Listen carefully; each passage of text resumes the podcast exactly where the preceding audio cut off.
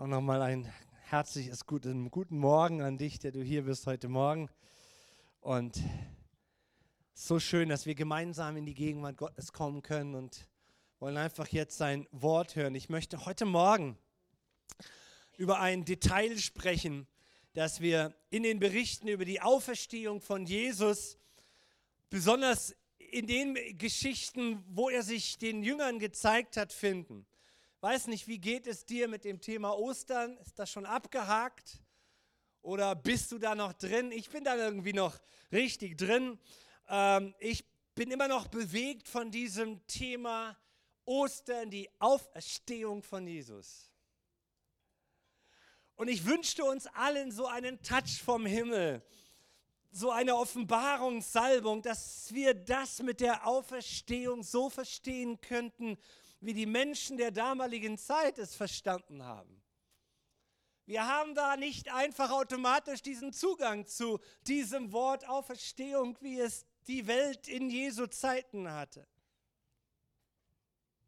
Seit Platon im 8. Jahrhundert, das gehört mal in der Schule noch, Geschichte Platon im 8. Jahrhundert vor Christus, seitdem diese Philosophien gestartet sind, über Sokrates bis hin in die Zeit von Jesus Christus mit, äh, mit, äh, mit, mit nach Philo heißt er und Seneca, war sich die jüdische, war sich die nicht-jüdische, die heidnische Welt komplett ganz bewusst einig.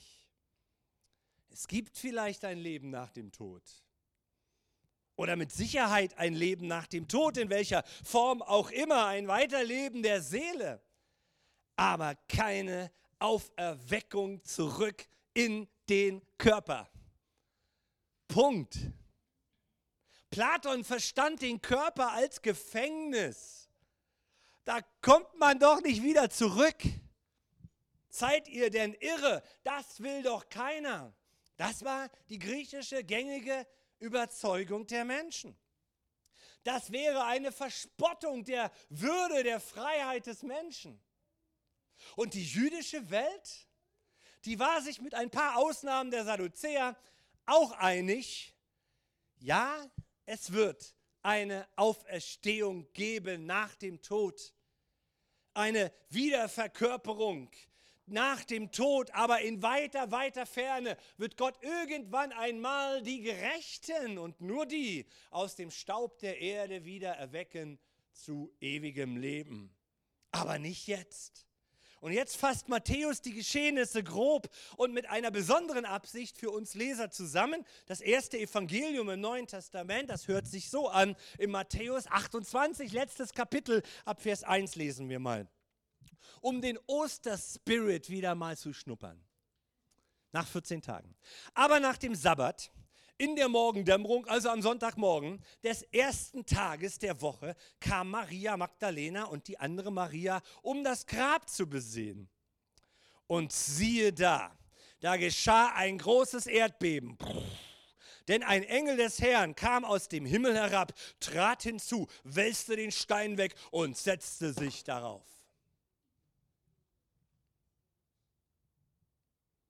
Sein Ansehen aber war wie der Blitz und sein Gewand weiß wie Schnee. Aber aus Furcht vor ihm bebten die Wächter und wurden wie Tote. Klingt ziemlich powerful, oder? Das ist das Evangelium. Der Engel aber begann und sprach zu den Frauen, fürchtet euch nicht, denn ich weiß, dass ihr Jesus, den gekreuzigten, sucht. Er ist aber nicht hier, denn er ist auferweckt worden, wie er gesagt hat. Kommt her, seht die Stätte, wo er gelegen hat, und geht schnell hin und sagt seinen Jüngern, dass er von den Toten auferweckt worden ist. Und siehe, er geht vor euch hin nach Galiläa. Dort werdet ihr ihn sehen. Siehe, ich habe es euch gesagt. Matthäus hat in seiner Zusammenfassung hier in seinem Evangelium, als er es schreibt, ein Ziel. Und nimmt man dieses Ziel weg, hat man das komplette Evangelium des Matthäus weggenommen. Und man kann dieses Buch zuklappen. Das ist die Spitze, worauf er hinarbeitet mit all den Geschichten, über die er in 28 Kapiteln über Jesus berichtet und über seine Lehre, uns zu verkündigen, dass das Reich Gottes gekommen war. Es war gekommen. Das Thema von Matthäus ist, das Reich Gottes kommt. Und überhaupt sein Schwerpunkt im ganzen Evangelium, das Reich Gottes kommt und es ist jetzt da.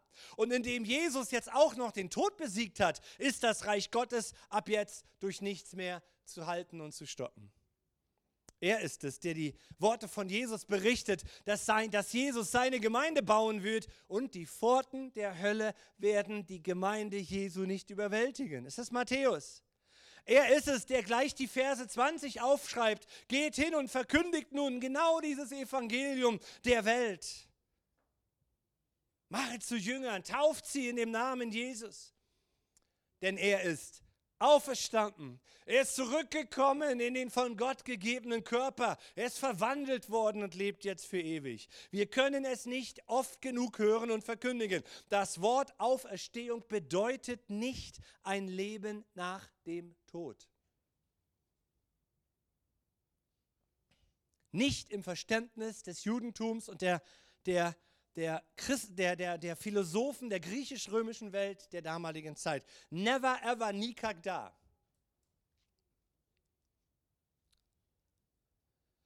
Das Wort Auferstehung bedeutet Rückkehr eines Verstorbenen in seinen Körper und darin lebt er für immer mit Gott. Für die Welt der Griechen einstimmig, nicht möglich, nicht gewollt, völlig irre. Und für die Juden, ja, aber nicht jetzt, am Ende der Tage, irgendwann später in weiter Ferne, stehen die Gerechten auf, nur nicht jetzt. Und nun steht Jesus auf. Halleluja. Der Erste unter den Toten. Eine Rückkehr in seinen Körper, den er hatte. Das war nicht nur eine besonders aufregende Woche für all die Beteiligten in Jerusalem. Gott hat ein neues Zeitalter eingeführt. Und in diesem leben wir. Und wenn du Jesus aufgenommen hast in dein Leben, dann ist etwas Göttliches in dich hineingekommen, in dir wach geworden, nämlich die Bestimmung deines Lebens, dass Jesus der Messias ist, der Erlöser Israels und all derer, die ihn lieben, nämlich du und ich auch. Und Gottes neue weise Mensch zu sein, ist gekommen, ist angebrochen, lebt schon in uns. Der Heilige Geist sucht Menschen, die sich verstehen als ein Tempel, als ein Gefäß von Gott. Das ist so krass. Nach 2000 Jahren leben wir heute. Und Jesus war der Erste, der für diese neue Welt ready geworden ist. Und der Heilige Geist macht dich und mich auch ready für die Ewigkeit. Und genau das meint ja Paulus, wenn er von der Auferstehung sprach und dich mit erwähnt. Alle, die Jesus lieben, werden so in dieser Art und Weise auferstehen. Nicht als Nebel, nicht als Geist. Halleluja. Das ist, ich weiß nicht, wir können es schwer erfassen, was die Jünger da durchgemacht haben, frühmorgens um weiß ich nicht wie viel Uhr. Und so geht es im Vers 8 nun weiter. Die Frauen gingen schnell von der, Klu von der nicht Kluft, von der Gruft weg, mit Furcht und großer Freude, völlig, völlig irritiert und liefen es seinen Jüngern zu verkünden. Und siehe, Jesus kam ihnen entgegen und sprach, seid gegrüßt. Sie aber traten zu ihm, umfassten seine Füße, und jetzt sind wir am Haupttext heute Morgen, und warfen sich vor ihm nieder. Da spricht Jesus zu ihnen, fürchtet euch nicht, geht hin, verkündet meinen Brüdern, dass sie hingehen nach Galiläa, also im Norden, und dort werden sie mich sehen, war ja noch in Jerusalem. So, wir sind schon beim Hauptgedanken dieser Predigt angekommen für heute Morgen. Was mich, was, was mich fasziniert hat, ist, dass Matthäus hier einen bestimmten Ausdruck gebraucht. Sie traten zu ihm hin im Vers 9, umfassten seine Füße und warfen sich vor ihm nieder. Das finden wir in Matthäus Kapitel 28, wir lesen Vers 9. Wenn wir ein paar Verse weitergehen, dann lesen wir ab Vers 16 gleiche Verse, als Matthäus die Himmelfahrt beschreibt. Die elf Jünger aber gingen nach Galiläa an den Berg, wohin Jesus sie bestellt hatte, und als sie ihn sahen, warfen sie sich vor ihm nieder Einige andere zweifelten. Als der gleiche Matthäus im Kapitel 2 am Anfang der Geschichte Jesus diese Geschichte vom Stall in Bethlehem beginnt zu beschreiben, beschreibt er diese drei Astronomen, die aus dem Osten kommen, um über den Jerusalemer König da herauszubekommen, wo ist denn er jetzt geboren, der neue König? um ihnen Geschenke zu machen. Und dann heißt es im Kapitel 2 ab Vers 10, da sie den Stern sahen und dann endlich angekommen sind in dem Stall in Bethlehem, wurden sie hoch erfreut und gingen in das Haus und sahen das Kindlein mit Maria und seiner Mutter und fielen nieder, und hier bin ich jetzt beim Luthertext, und beteten es an. Und Luther übersetzt dieses Wort, was im Griechischen immer dasselbe ist, fast durchgängig als das, was es auch wirklich ist. Sie beteten ihn an. Die Frauen am Grab begegneten Jesus, warfen sich zu seinen Füßen, umfassten seine Füße und beteten ihn an. Die Jünger bei der Himmelfahrt sahen ihn und beteten ihn an, indem sie niederfielen. Die Könige sahen das Kind, kamen in die Nähe und beteten ihn an. Das griechische Wort, und das ist über 100 Mal im Neuen Testament immer dasselbe für diesen Begriff, heißt proskyneo. Und man sollte es sich merken, weil es etwas Besonderes ist. Proskyneo, ich übersetze das mal so, man kommt ganz nah in seine Nähe oder in die Nähe von jemandem, um seine Liebe, seine Wertschätzung, seine Abhängigkeit zu zeigen. So wollen wir es heute Morgen mal definieren. Wo immer du das liest im Neuen Testament, ist das dieses Wort proskineo. Man kommt ganz nah in seine Nähe, um seine Liebe, seine Wertschätzung und seine Abhängigkeit zu zeigen. Und ich möchte heute Morgen ein Plädoyer machen für die Anbetung.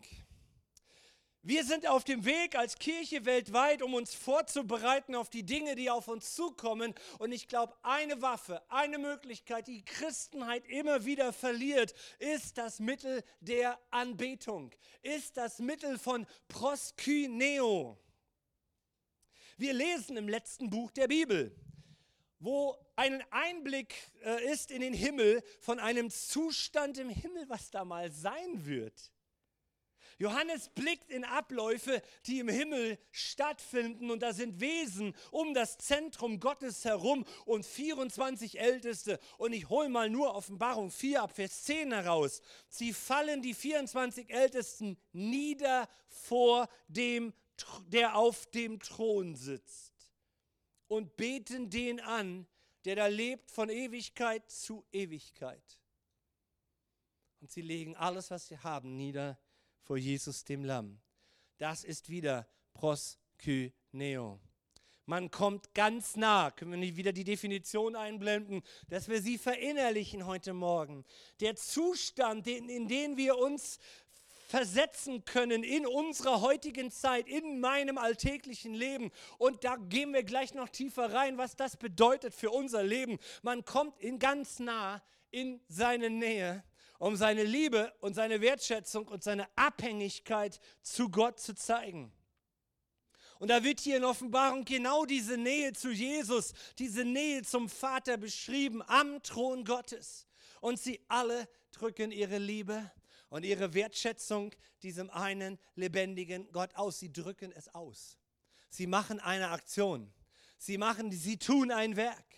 Warum wird das so zum Schluss der Bibel geschrieben? Na, weil es unser Auftrag ist, als Menschen, als Christen, Gott in unserem Leben genau auf diese Art und Weise anzubeten. Da erheben wir uns in solchen Momenten aus unseren Situationen, unseres Alltags heraus, aus unserer Beschreibung heraus, aus unserer Wahrnehmung heraus, wie Umstände da sind, wie das Leben funktioniert, was gerade mit mir passiert Da heben wir uns heraus aus der Situation, in der wir uns befinden. Und dann lernen wir Gott in einer Weise groß zu machen und über unseren Situationen unseres Lebens zu erheben. Und das Wunder ist am Passieren. Es wird eine Transformation stattfinden in meinem tristen Alltag. Anbetung, Proskyneo, produziert eine Transformation in meinem Alltag. Wenn meine Kinder am Rad drehen und ich noch mehr, wenn mein Ehemann durchdreht und ich noch mehr, wenn mein Chef durchdreht, wenn er auf der Arbeit alles Tohuwabohu geht und ich gehe in Proskyneo hinein, indem ich ganz nah in die Nähe von Jesus komme, in meinem Geist, um seine Liebe und seine Wertschätzung und meine Abhängigkeit zu ihm in dieser tristen Situation anzuwenden und zu, zu erheben und sagt, Gott, du bist größer als meine Situation gerade. Du bist größer als mein Gefühl gerade. Du bist größer als meine Ablehnung gerade. Du bist größer als meine Krise. Dann findet eine Transformation statt. Das ist Proskyneo. Weil es unser Auftrag ist. Die Jünger hier am Grab waren traurig, verwirrt, komplett desillusioniert. Und sie begegnen dem auferstandenen Kyrios, dem Herrn über alles, der alle Geschicke in der Hand hält, auch im Jahr 2023. Gott sitzt nicht im Himmel und, und, und kratzt sich an seinem Kopf, wie er, wie er seine Pläne hinkriegt. Er hat alles im Griff. Nur wir drehen am Rad. Und der Punkt ist hier, dass Gott uns lehren will, dass wir von Proskyneo Gebrauch machen in unserem Lebensalltag, herauszukommen, aufzustehen und einen Moment zu nehmen, wo wir ihm unsere Liebe ausdrücken, wo wir eine Aktion draus machen. Sie werfen sich vor Jesus nieder und beten ihn an. Sie begegnen ihm dem, der die Welt für immer verändert hat. Und wenn du Jesus begegnest in deiner stillen Zeit oder in deinem Moment im Auto, dann begegnest du diesem selben Kyrios, der die Welt verändert hat für immer. Dessen Reich schon angebrochen ist. Des, dem, dem, der, der, der, der, der, dem Tod, dem der Tod nichts mehr kann. Dem, der das Leben ist. Dem, der über alles steht. Wenn du ihn anbetest über deine kommende Abiturprüfung, dann wirst du merken, wie eine Transformation stattfindet. Habt ihr noch die Worte von unserem Begrüßungsdienst im Ohr? Jesus, ich weiß, dass du helfen wirst. Du kannst, du kannst auf dem Weg in dein Klassenzimmer, kannst du Proskyneo betreiben, wo immer du bist, weil Gott ist überall da. Ey, wir sind ein Gefäß des Heiligen Geistes. Und in ihrer menschlichen Schwachheit beten diese Jünger Jesus an. Und sie werden innerlich transformiert. Lass uns mal kurz im Bericht von Lukas rüber switchen, der aus einer anderen Perspektive dieselbe Himmelfahrtserzählung erzählt, wie wir es gerade in Matthäus 28 am Ende gelesen haben. Lukas 24 ab Vers 50. Er führte sie aber hinaus bis nach Bethanien und hob die Hände auf und segnete die Jünger. Und es geschah, als er sie segnete, schied er von ihnen und fuhr auf gen Himmel. Vers 52. Sie aber beteten an, Proskyneo, und kehrten zurück nach Jerusalem mit derselben Traurigkeit, mit der sie vorher unterwegs waren. Nein, mit großer Freude. Proskyneo transformiert mich wenn ich mich in die Nähe von Jesus begegne, mitten im Stress, wo ich meinen mein, mein Schreibtisch zerschlagen könnte, da gehe ich raus für einen Moment und erhebe Jesus und sage, Jesus, du bist größer als mein Problem gerade. Du bist gerade größer.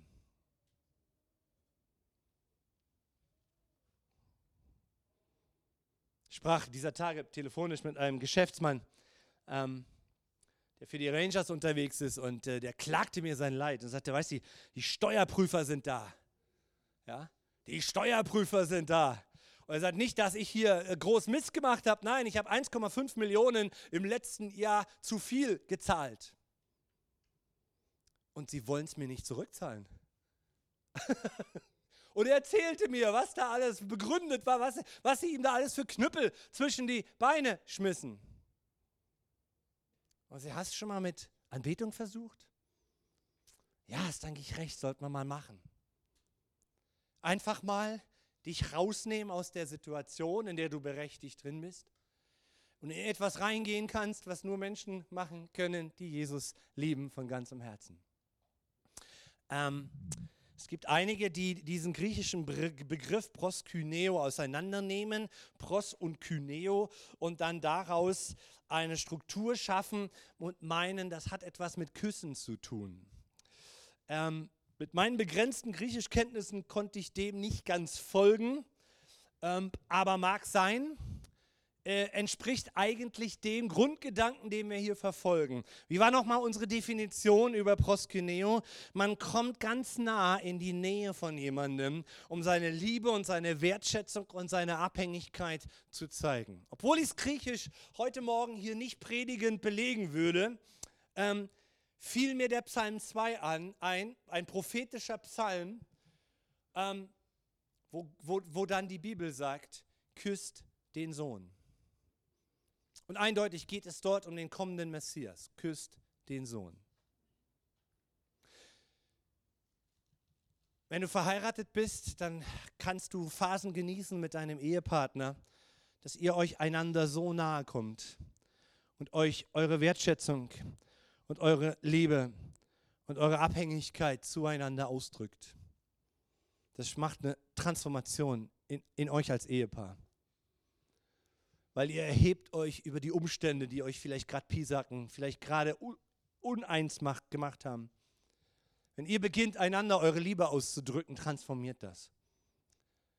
Probier das mal mit dem, mitten im Stress mit deinen Kindern, geh dann erstmal raus, mach Proskyneo mit deinem Jesus, komm wieder zurück und dann proskyneosiere deine Kinder. Und sag ihm, weißt du, du bist mein Schnuckelchen. Wir haben vielleicht gerade Stress miteinander aber ich liebe dich, ich umarme dich, ich ehre dich, ich wertschätze dich. Und dann machst du Statement über Statement und mit jedem Statement brichst du diese, diese, diesen, diese, baust du dir eine Brücke über den, über den Graben, der da ist. Durch Wertschätzung und Anerkennung. Küsst den Sohn. Das verstehen viele Christen nicht. Viele Christen sagen, Gott, wo bist du? Und Gott sagt, ich habe auch eine Frage. Mein Freund, wo bist du? Wo erhebst du dich aus deinem Staub, um mich anzubeten, inmitten dieser Tragödien, durch die wir gerade durchgehen? Der politischen Wirren und Wirrwarrs unserer Zeit. Ist doch krass, dass die Jünger Jesu diesen Ansatz verfolgt haben. Sie beten Jesus an. Und obwohl er in den Himmel ging, menschlich waren sie alleine, waren sie erfüllt mit großer Freude. Das bringt Anbetung. Dasselbe Resultat, eine Transformation im Herzen.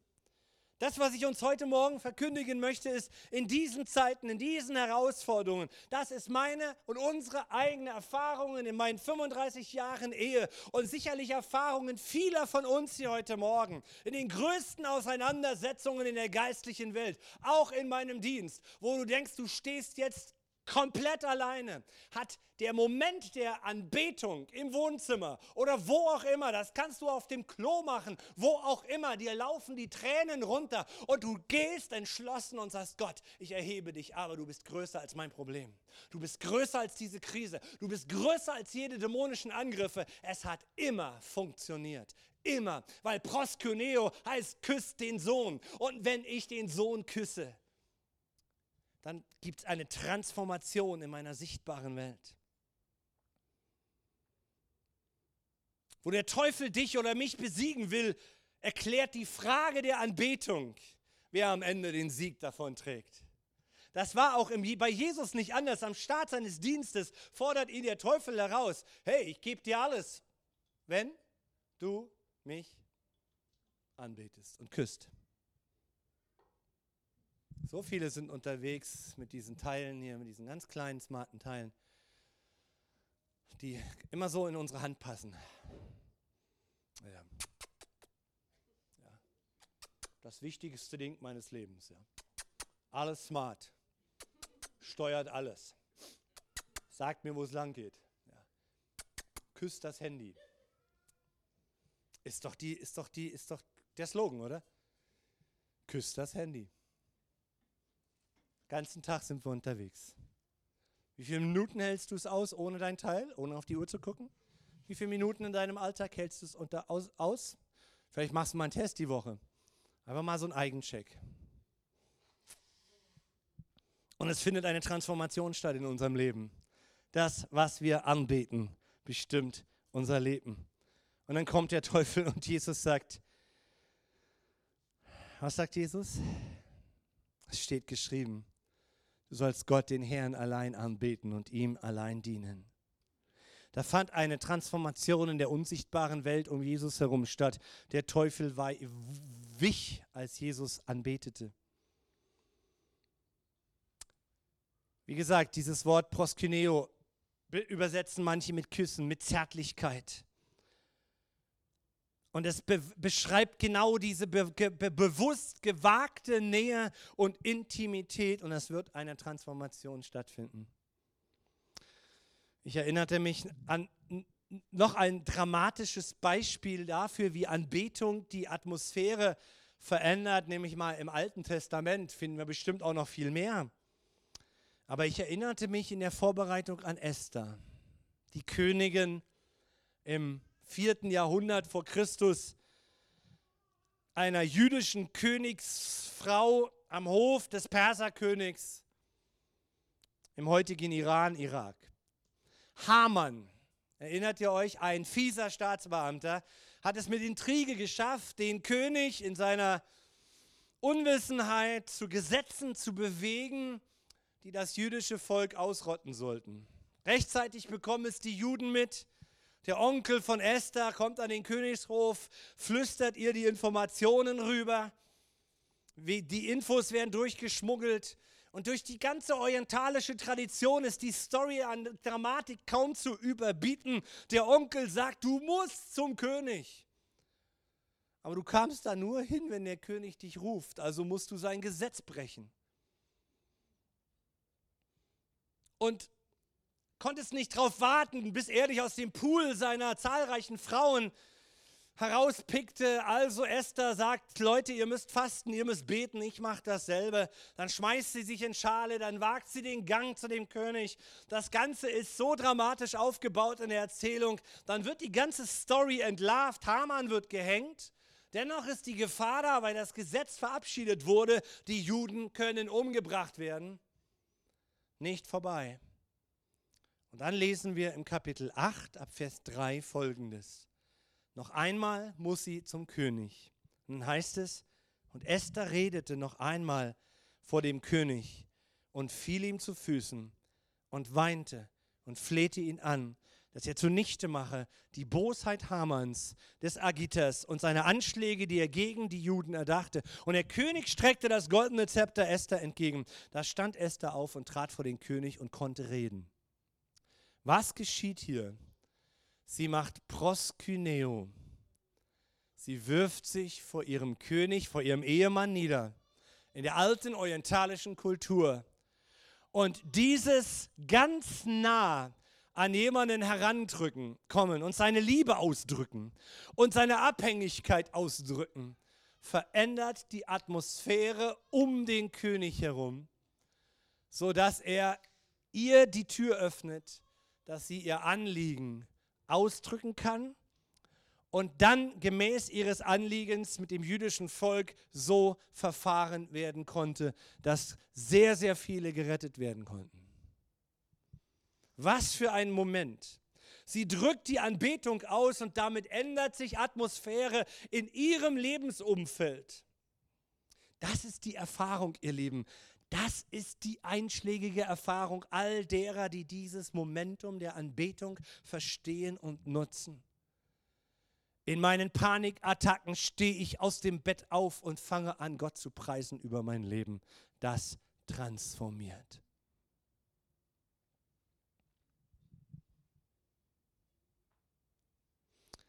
Als wir vor vielen Jahren unser Haus kaufen konnten in Wittenberg, haben wir den Umzug gemacht. Es war, glaube ich, ein Zweitagesumzug, es war ein Wochenende. Haben einige mitgeholfen. Wir waren völlig platt. Samstagnacht. Ich ging dann zum Gottesdienst. Wir feierten unseren ersten Nachmittag in unserem neuen Haus. War ein gebrauchtes Haus gekauft, äh, wo vorher Leute drin gelebt haben.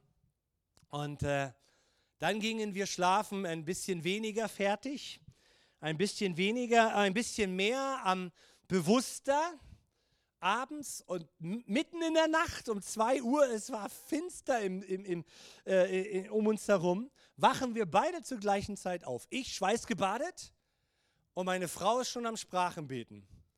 Sagt, hier siehst du auch die dunklen Mächte hier? Ich sage, ich sehe nichts. Meine Frau ist ja der Seher, nicht ich.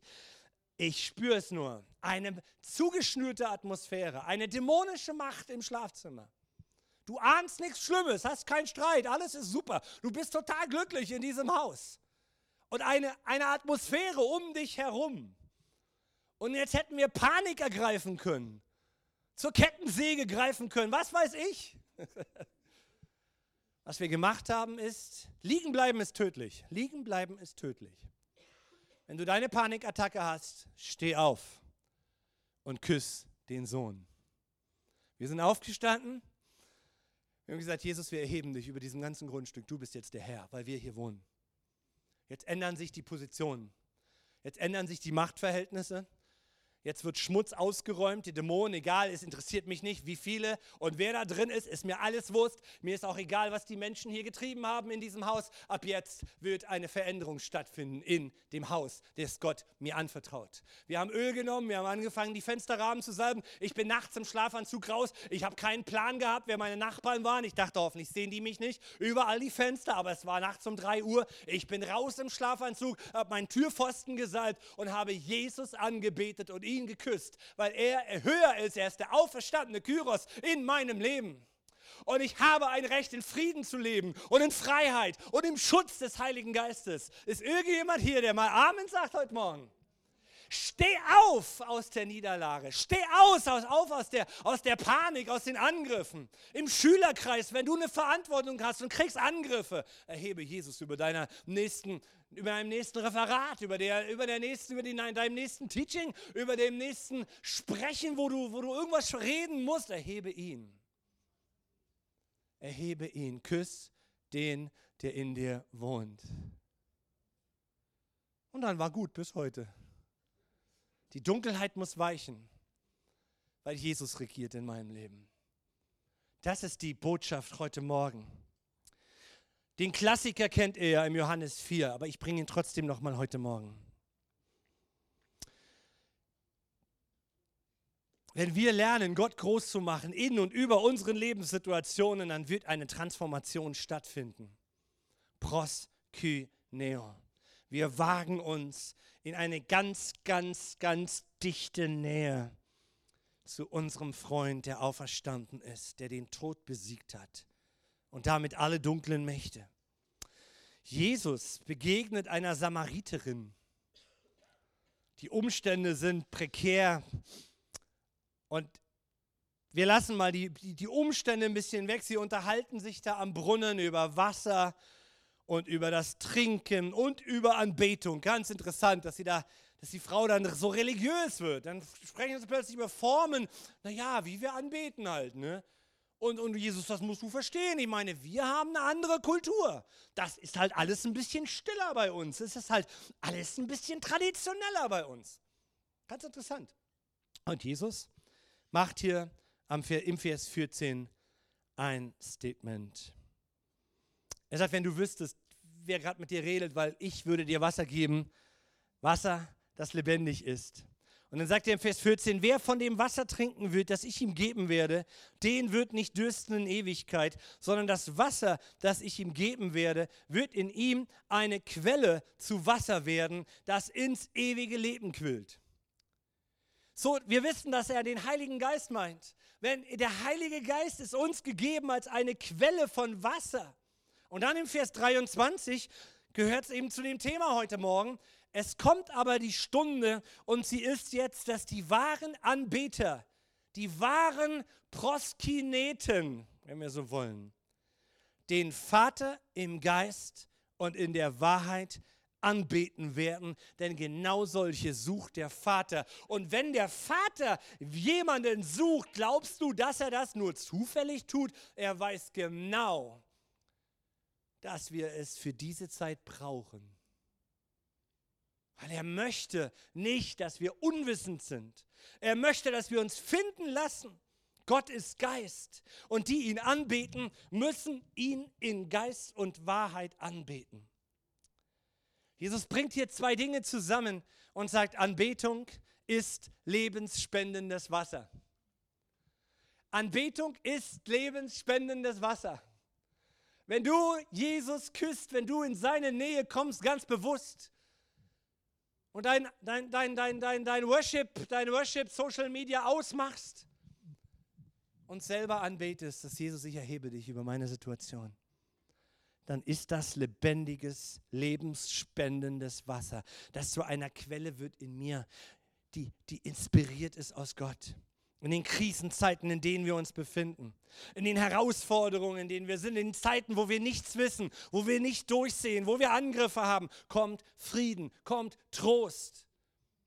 Das Thema Krankheit, das Thema Diagnosen, das Thema Heilung, das ist immer dasselbe. Das Thema Finanzen, was immer du durchlebst, ich will das lebendige Wort Gottes. Ich will den lebendigen Heiligen Geist. Ich will lebendes Wasser. Ich will nicht totes Wasser. Ich will die aus der Kraft und der Fülle des Heiligen Geistes anbeten. Und wir schließen mit einem Psalm im Alten Testament, der diese Lehre von Jesus so noch nicht kannte, aber dennoch den Nagel auf den Kopf trifft im Psalm 95 im Psalm 95. Und wir gehen mal nicht chronologisch durch, sondern wir fangen mal mit Vers 6 an und enden dann bei Vers 2. Aber es ist der Psalm im gleichen Kontext, im Zusammenhang. Kommt, lasst uns anbeten und uns neigen und niederknien vor dem Herrn. Der uns gemacht hat. Wenn ich meiner Frau ganz, ganz nahe kommen will, funktioniert das bei mir nicht auf der Straße oder auf dem Marktplatz. Da brauche ich eine abgeschlossene, eine, eine private Möglichkeit, einen Raum. Wenn ich meiner Frau ganz nahe kommen will, funktioniert das nicht mit einem Bauhelm und einem Presslufthammer in der Hand und sag, Schatz, komm her. Lass, uns, lass, lass mich dir einfach sagen, wie lieb ich dich habe. Meine Frau sagt, mach erst mal deinen Job und komm dann hinterher. Ich brauche ungestörte Zeit miteinander. Es geht nicht am Schrauben meines Autos, dass ich sage, Schatz, ich möchte dich gerade küssen. Nicht mit Bauhelm und Presslufthammer in der Hand. Funktioniert nicht. Ich brauche eine dafür abgesonderte Atmosphäre. Ich muss frühmorgens um drei raus aus dem Bett und sagen, Jesus, zwischen dir und mir gibt es jetzt gar nichts mehr. Gar nichts mehr. Gestern trafen wir Freunde beim Spazierengehen. Die waren in ihrem Garten. Und dann sagt die Frau, weißt du, was ich heute genossen habe? Du sitzt einfach hier und hörst das Knacken der Kiefern, glaube ich, ist das. Du hörst es. Nichts, kein anderes Geräusch mehr. Du sitzt einfach da. Du hörst nur noch das Knacken der Bäume, gerade im Frühling. Das tut so gut. Das, diesen Moment brauchst du in deiner, in deiner Panik, in deinen Nöten. Diesen Moment, dass du nichts anderes mehr hörst als die Stimme des Heiligen Geistes. Als Jesus, der sagt, ich liebe dich. Ich habe mein Leben für dich hingegeben. Ich bin auferstanden. Ich bin wieder zurück im Körper. Weil der Körper ist wichtig für die Ewigkeit, für die neue Welt. Aber wir sind jetzt hier. Und Jesus sagt, wir feiern ja gleich Pfingsten, ja, aber wir können ja schon mal dran denken. Der Heilige Geist ist das lebensspendende Wasser in mir. Und wenn ich wenig fertig bin, dann kann ich meinen Bauhelm ablegen, meinen Presslufthammer zur Seite legen Und dann darf ich an einem Ort gehen, wo ich mit meinem Jesus ganz alleine bin. Dann erhebe ich ihn, dann können dir die Tränen runterlaufen über deine Not, über dein Leid, über die unbeantworteten Gebete, über das, was noch aussteht. Das ist völlig egal. Du stehst da und sagst, Jesus, ich erhebe dich jetzt über meine Umständen. Ich erhebe dich jetzt. Bei dir ist, sind Lösungen, bei dir gehen Türen auf. Bei dir sind Erfahrungen, bei dir ist Transformation. Immer wieder auf der Erde gab es falsche Anbetung und das Thema Anbetung ist das, was die Erde und die Welt bewegt. An dieser Stelle, alles dreht sich in dieser Welt um die Frage, wen bete ich an? Und Vers 6 sagt, kommt und lasst uns anbeten und uns neigen und lasst uns niederknien vor dem Herrn, der uns gemacht hat. Denn er ist unser Gott und wir sind das Volk seiner Weide und die Herde seiner Hand. Heute, wenn ihr seine Stimme hört, dann handelt. Merkst du es? Das ist der gleiche Ansatz. Raus aus dem Bett, aufstehen, alles um mich herum ausschalten und sagen, Jesus, ich erkläre dich über meiner Situation. Du bist höher, du bist größer, du hast mich geschaffen. Immer wieder gab es Könige, die befahlen, Standbilder zu errichten. Auch in unserer heutigen Zeit haben wir so viele Ableckungsmöglichkeiten, wo Dinge zu Götzen werden, wo Menschen zu Götzen werden, wo Ideologien zu Götzen werden. Das ist mir so wichtig. Und es dreht sich alles nur um diese Sache. Ich komme ganz nah, ganz nah, ganz nah. Und das erste Gebot kennst du, du sollst den Herrn, deinen Gott lieben von ganzem Herzen. Ihn allein aber Jesus sagt, wir können überall beten, wir können ihn überall erheben, weil er in uns ist. Ja, wir müssen ihn persönlich kennen. Und wir brauchen noch ein zweites, und das finden wir im Vers 2.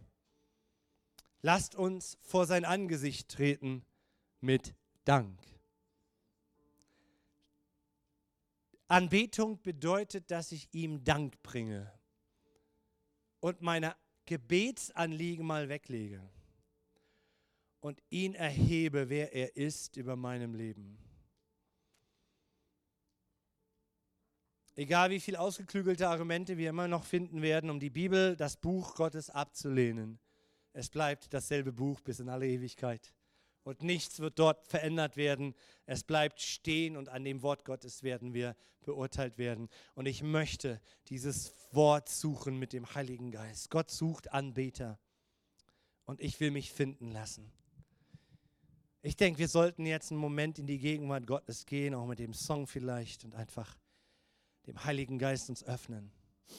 Und dass er in uns jetzt wirken kann auch. Und dass er jetzt noch Bollwerke weiter zerbrechen kann während wir ihn erheben aus, in, über unseren Lebenssituationen. Vielleicht steht da jetzt gerade was vor dir neu in der kommenden Woche, wo du Angst hast, wie du da durchgehen sollst. Erheb doch jetzt gerade Jesus über, über, über dieser Situation.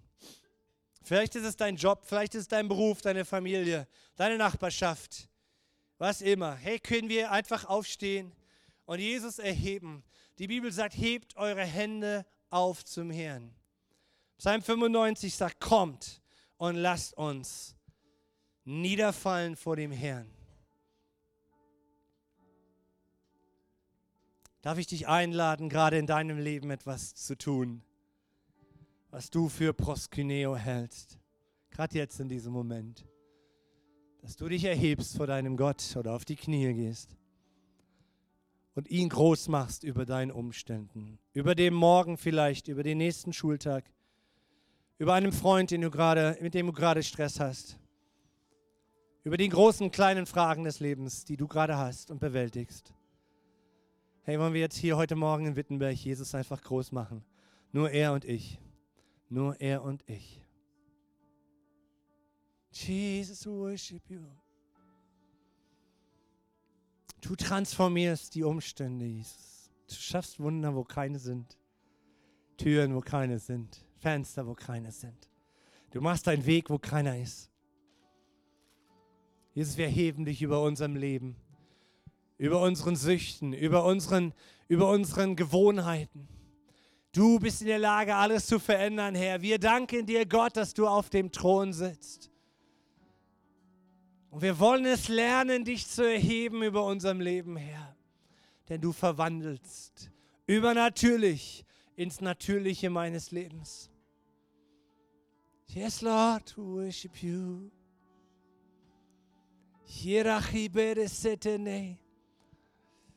Boah, Jesus, ich bete für die, die mit Krankheiten sich schleppen, dass deine Befreiung vom Himmel kommt, dass sie sich dich erheben über ihre Nöten, Herr. Die, die in Sorgen sind über Geld, Herr, über Finanzen, über Entscheidungen, über Sanierungen, über Häuser, über wie wir alles gestalten sollen. Herr, wir erheben dich heute Morgen als König aller Könige, Herrn aller Herren, hier über das Gemeindezentrum, über all die Fragen, die die Politik aufwirft. Wir erheben dich, Jesus Christus. Du bist größer, du bist höher, du bist der auferstandene Herr. Du hast keine Sorgen, Herr. Und du sagst, macht euch keine Sorgen, Herr. Wir erheben dich, wir feiern dich für die Lösungen, die du in unser Leben bringst, Herr. Wir feiern dich, Gott, für die Lösungen, die du mit unserem Berufsleben in unser Leben bringst. Mit Versetzungen, Herr, mit Beförderungen, Gott, mit Familien, mit Studien, Plätzen, Herr, mit dem, was wir tun sollen in der Zukunft. Und wir wissen es nicht. Wir erheben dich heute Morgen, Gott, über all das, was wir nicht wissen. Du weißt es schon. Du bist größer. Du hast dich schon längst darum gekümmert, Herr. Yes, ich habe die Desentalaya.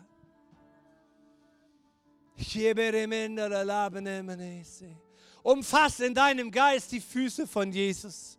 Nahe dich ihm, nahe dich ihm, nahe dich ihm. Umfass seine Füße wie Maria und, Ma und die anderen, Herr, am Grab. Umfass seine Füße, wirf dich vor ihm nieder als dein, sein Kind als sein geliebtes Kind. Du bist wertvoll in seinen Augen. Gottes Zepter ist ausgestreckt auf dein Leben. Alle Verdammnis muss weichen in dem Namen Jesus.